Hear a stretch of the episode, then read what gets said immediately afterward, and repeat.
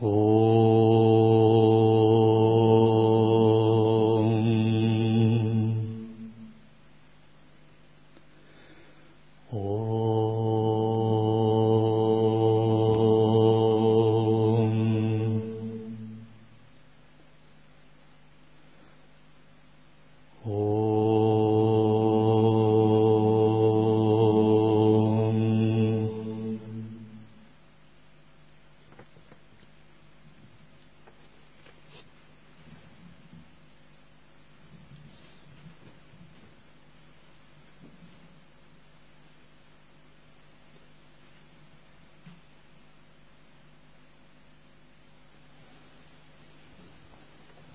Текст Шри Гуру Чаритра.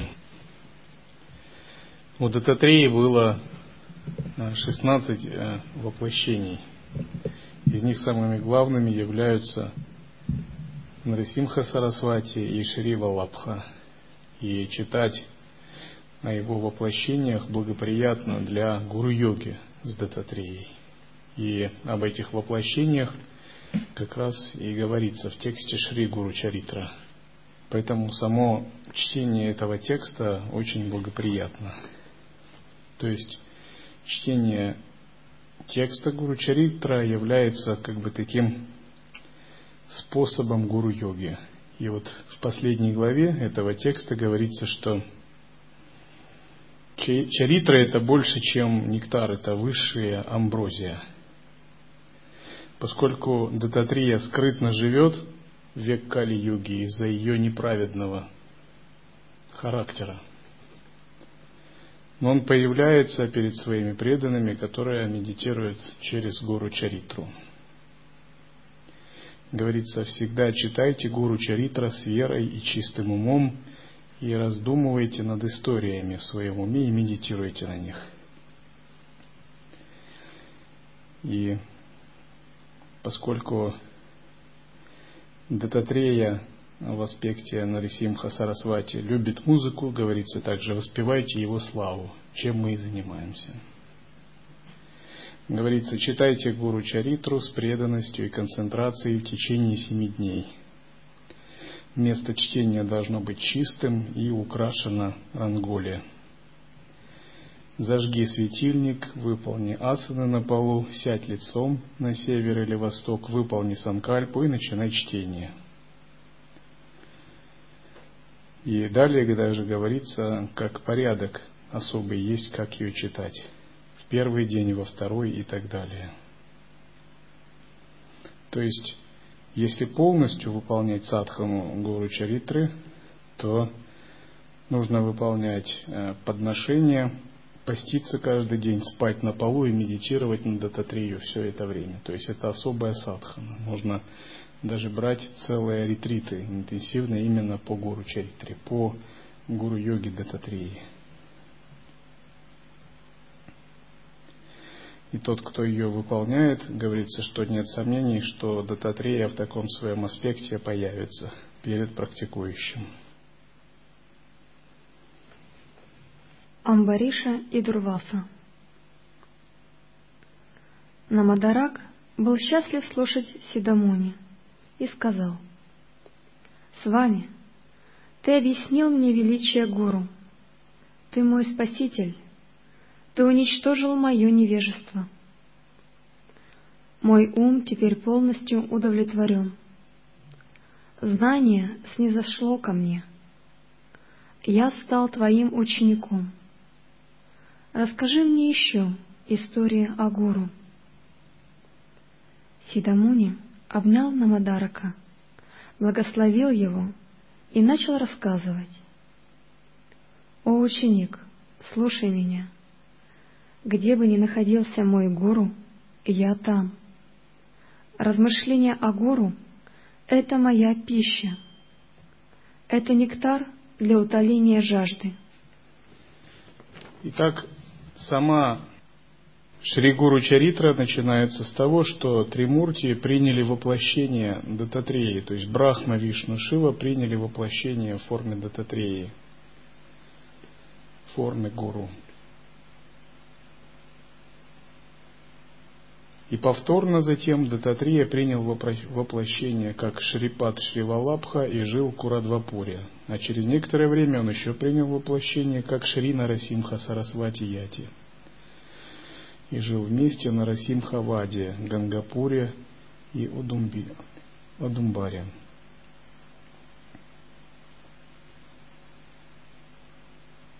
И Ему поклонялся его ученик по имени Саям Дева. У него был сын Нагнат. Затем был его сын Сарасвати. И именно этот Сарасвати написал эти рассказы о гуру с милости гуру Дататрии. И подобно имени гуру, имя ученика также было Сарасвати. А гуру, принявший форму мудреца, рассказывал истории в ходе разговора с Сарасвати. Еще одно имя ученика было Намдарак. И вот эти истории – это как раз беседы гуру в форме мудреца Сидхамуни с Намадараком. Если ты слушаешь повествование о гуру каждый день, ты достигнешь процветания и получишь освобождение за короткое время, даже не желая того. Слушая его, бедный становится богатым. Тот, кто слушает его с преданностью, с преданным умом, получит в короткое время все, что бы он ни пожелал. Такие люди будут благословлены сыновьями, и будут здоровы. Они преодолеют все свои трудности. Это касается мирян. Разумеется, монахи будут благословены не сыновьями, а в соответствии со своей дхармой, духовными достижениями. Поскольку благословения, они всегда истекают, но проявляются в соответствии с текущей прарабдха кармой и статусом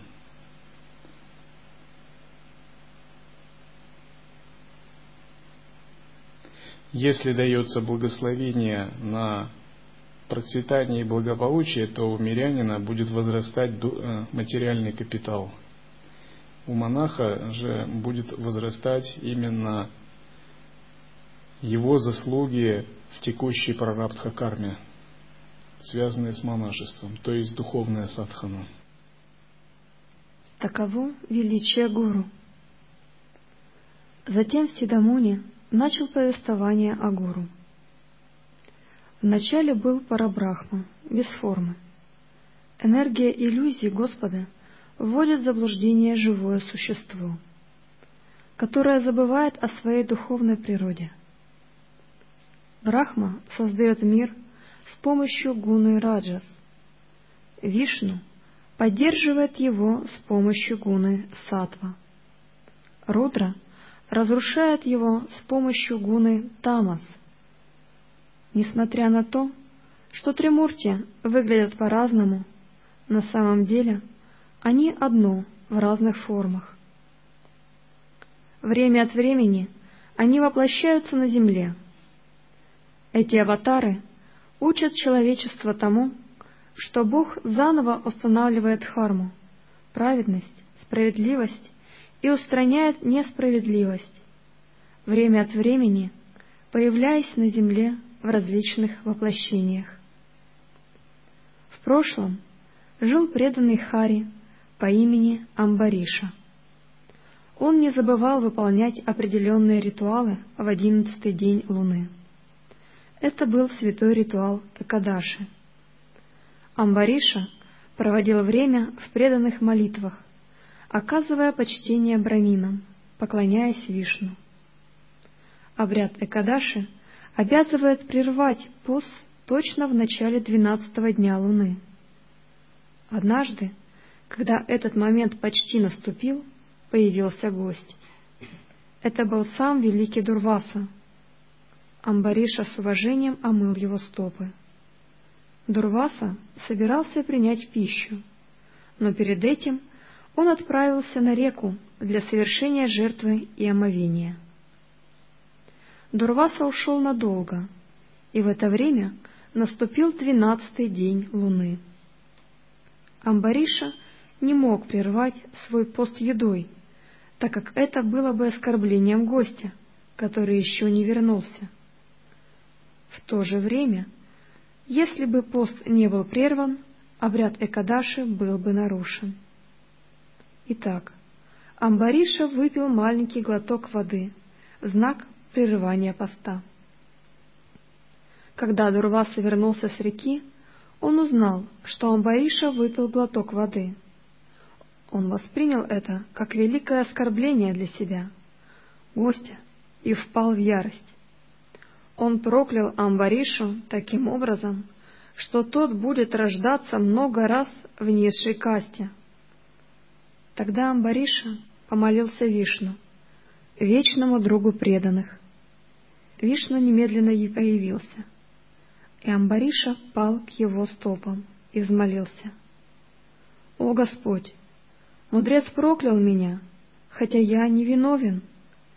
Ты защитник преданных, ты должен защитить меня от этой беды».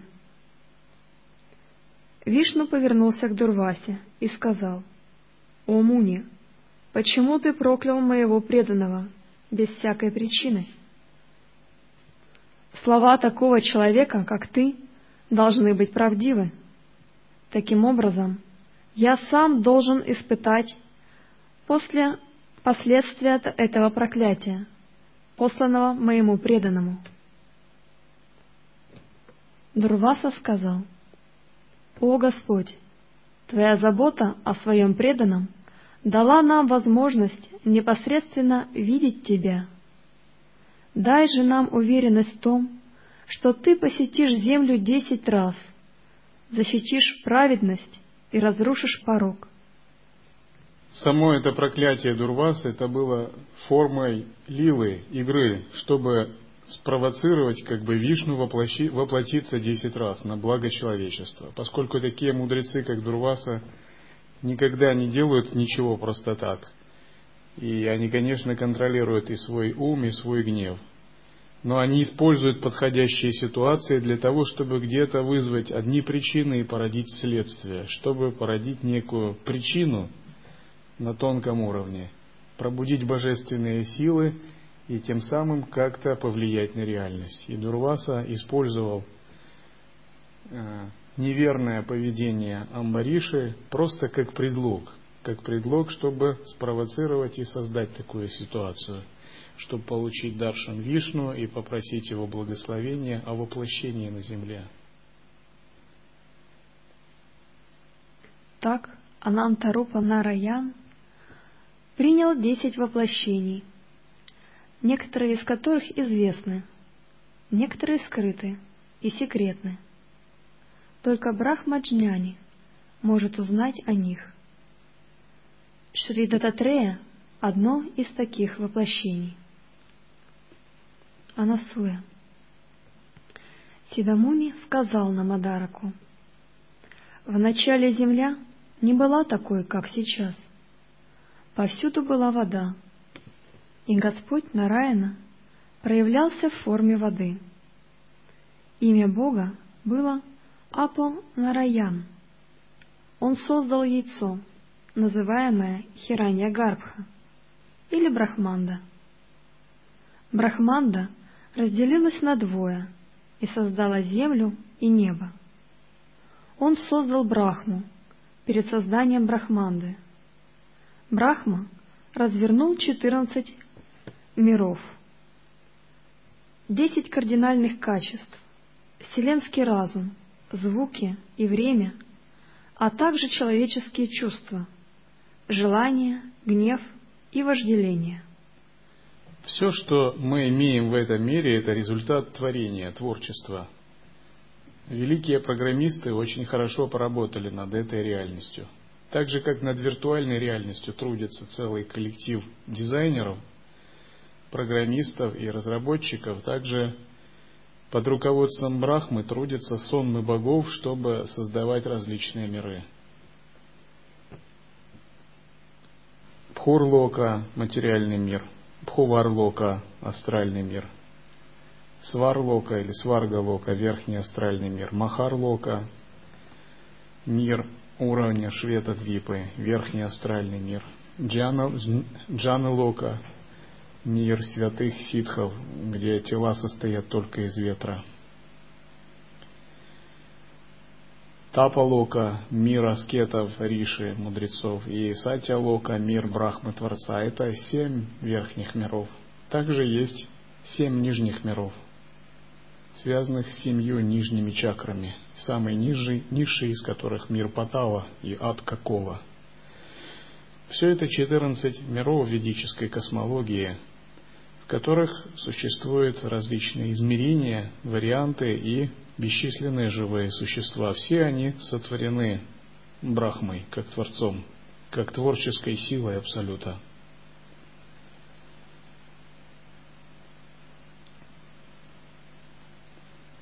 Различные мандалы существуют взаимосвязанно в различных мирах. Например, мандала мира людей – это наш мир Земля. Она соединена с миром богов – Нижние миры связаны с мандалой мира людей.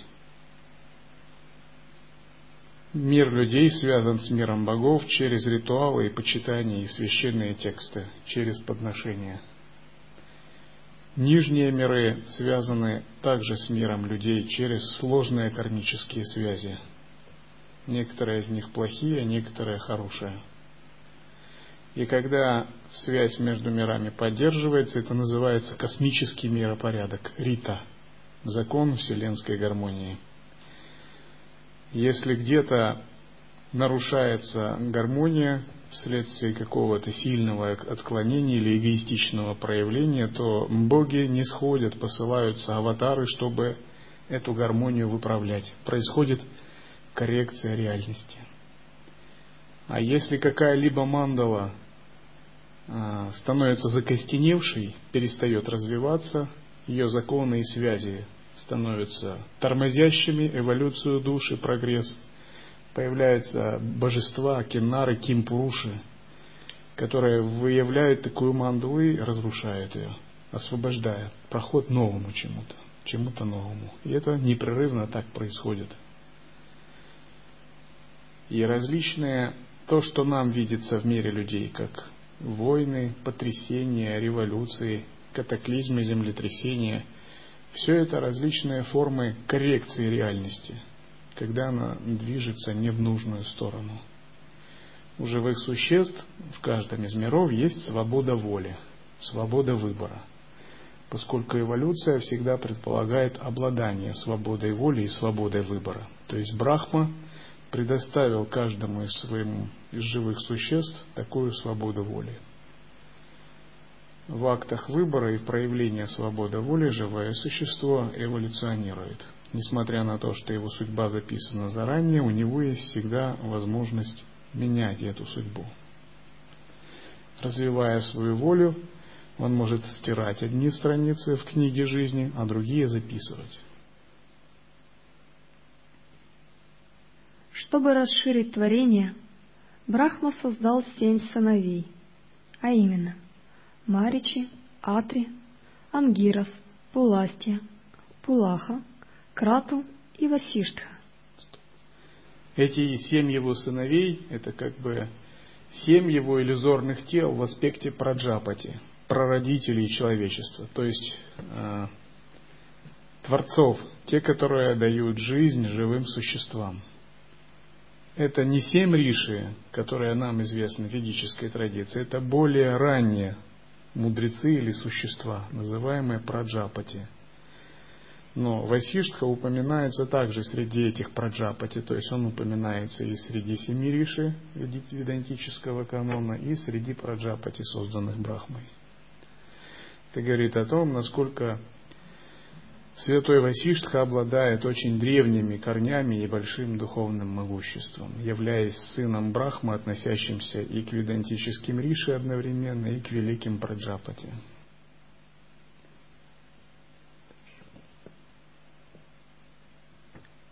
Анасуя была женой Риши Атри. Она была прекрасна, целомудренна и преданна. Все обитатели Небесного Царства боялись, что в результате ее великой аскезы она может овладеть их царством. И вот они пошли к Брахме, Вишну и Махешваре.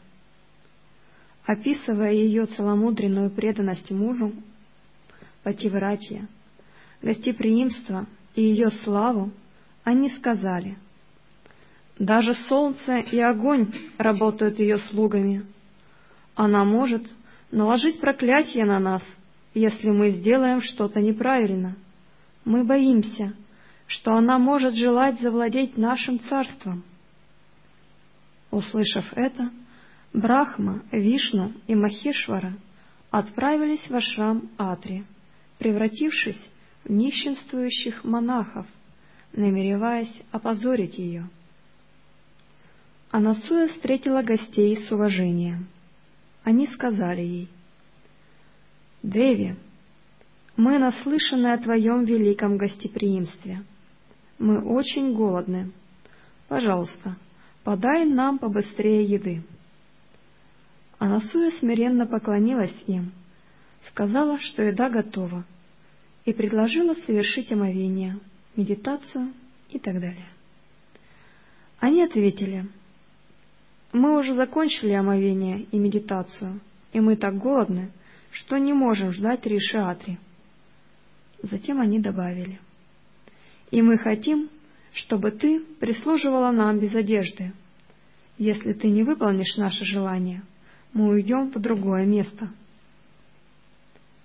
Чистая и добродетельная Анасуя поняла, что это не простые гости, что они божественные личности. Брахма, Вишну и Шива спроецировали иллюзорные тела, создав свои копии, двойников. Для богов такого уровня это не составляет их никакой сложности. Эти копии обладают собственным разумом и могут принимать любую форму. И они потребовали такое странное требование с какой целью? С целью нарушить обет целомудрия Анасуи и внести раскол между ее мужем, которому она служила и поклонялась как божеству ей, то есть вызвать дисгармонию. Эта дисгармония ослабила бы силы ее тапоса и прервала бы ее аскезу и ситхи. Часто божественные существа, анализируя манаса карму, резонансную карму существ, находит слабые, уязвимые точки в судьбе каждого человека. И в нужное время, в нужном месте, воздействуя на эту точку, они могут повернуть судьбу существа или в лучшую сторону, или в худшую. И если это низшие, полубожественные существа, они могут действовать э, эгоистично. Если высшие, они это время избирают для благословений. Она подумала, это проверка для меня. Затем она начала молиться лотосным стопом своего мужа. Она уверила гостей, что будет подавать им кушанье так, как они хотят. Она представила, что ее гости — это ее дети. Этикет того времени был очень строг, и гость почитался как божество — ну, есть довольно сложная теория, где гость – это одно божество, брат, другое, сын, третий, отец и так далее. В чистом видении они являются проявлениями определенных энергий. И ритуал требовал отношения гостя именно к божеству и исполнения его желаний. Так, чтобы он был удовлетворен. Если же это не выполняется, то удача и благословение богов покидает такого человека. сняла одежду на кухне и принесла воду и еду. За это короткое время, в результате действия ее воображения и чувств, гости превратились в младенцев. Увидав их, она почувствовала сильную любовь к ним. Из-за любви ее груди наполнились молоком. Она снова надела одежду и накормила из груди трех младенцев. Вишну, Господь всей Вселенной, Брахма, занятый все время своим творением, Рудра, имеющий третий глаз между бровей, Все они сосали молоко из груди этой добродетельной женщины. Анасуя была счастлива и удовлетворена. Она играла с детьми и ласкала их. Так силы ее аскезы Тримурти стали ее детьми. Она положила их колыбельку, спела колыбельную и убаюкала их. Анасуе удалось выполнить обед, э, церемонию встречи гостей, выполнить указания гостей, но и не нарушить обед целомудрия, благодаря огромной святости ситхи. Очевидно, ее санкальпа была так велика благодаря тому, что она достигла единого вкуса. Один из очень высоких уровней достижения единого вкуса связан с причиной и следствием. Причина и следствие – это двойственность. Но в Брахмане нет двойственности. В Брахмане причина равна следствию. Следствие может обернуться причиной. Если в нашем двойственном мире есть линейная зависимость между причиной и следствием, то есть следствие всегда следует за причиной, то в мире недвойственности причина и следствие – это иллюзия, они одинаковы. Играя, Брахман может сделать наоборот, следствие сделать причиной. То есть можно замкнуть, сделать кольцевую причинность, когда следствие влияет на причину или порождает причину. Но это можно сделать только тогда, когда ты трансцендировал, превзошел как следствие, так и причину и действуешь из глубокого состояния недвойственности, как анасуя. И дататрея является таким воплощением единого вкуса, замыкающего любые причины и следствия. Например,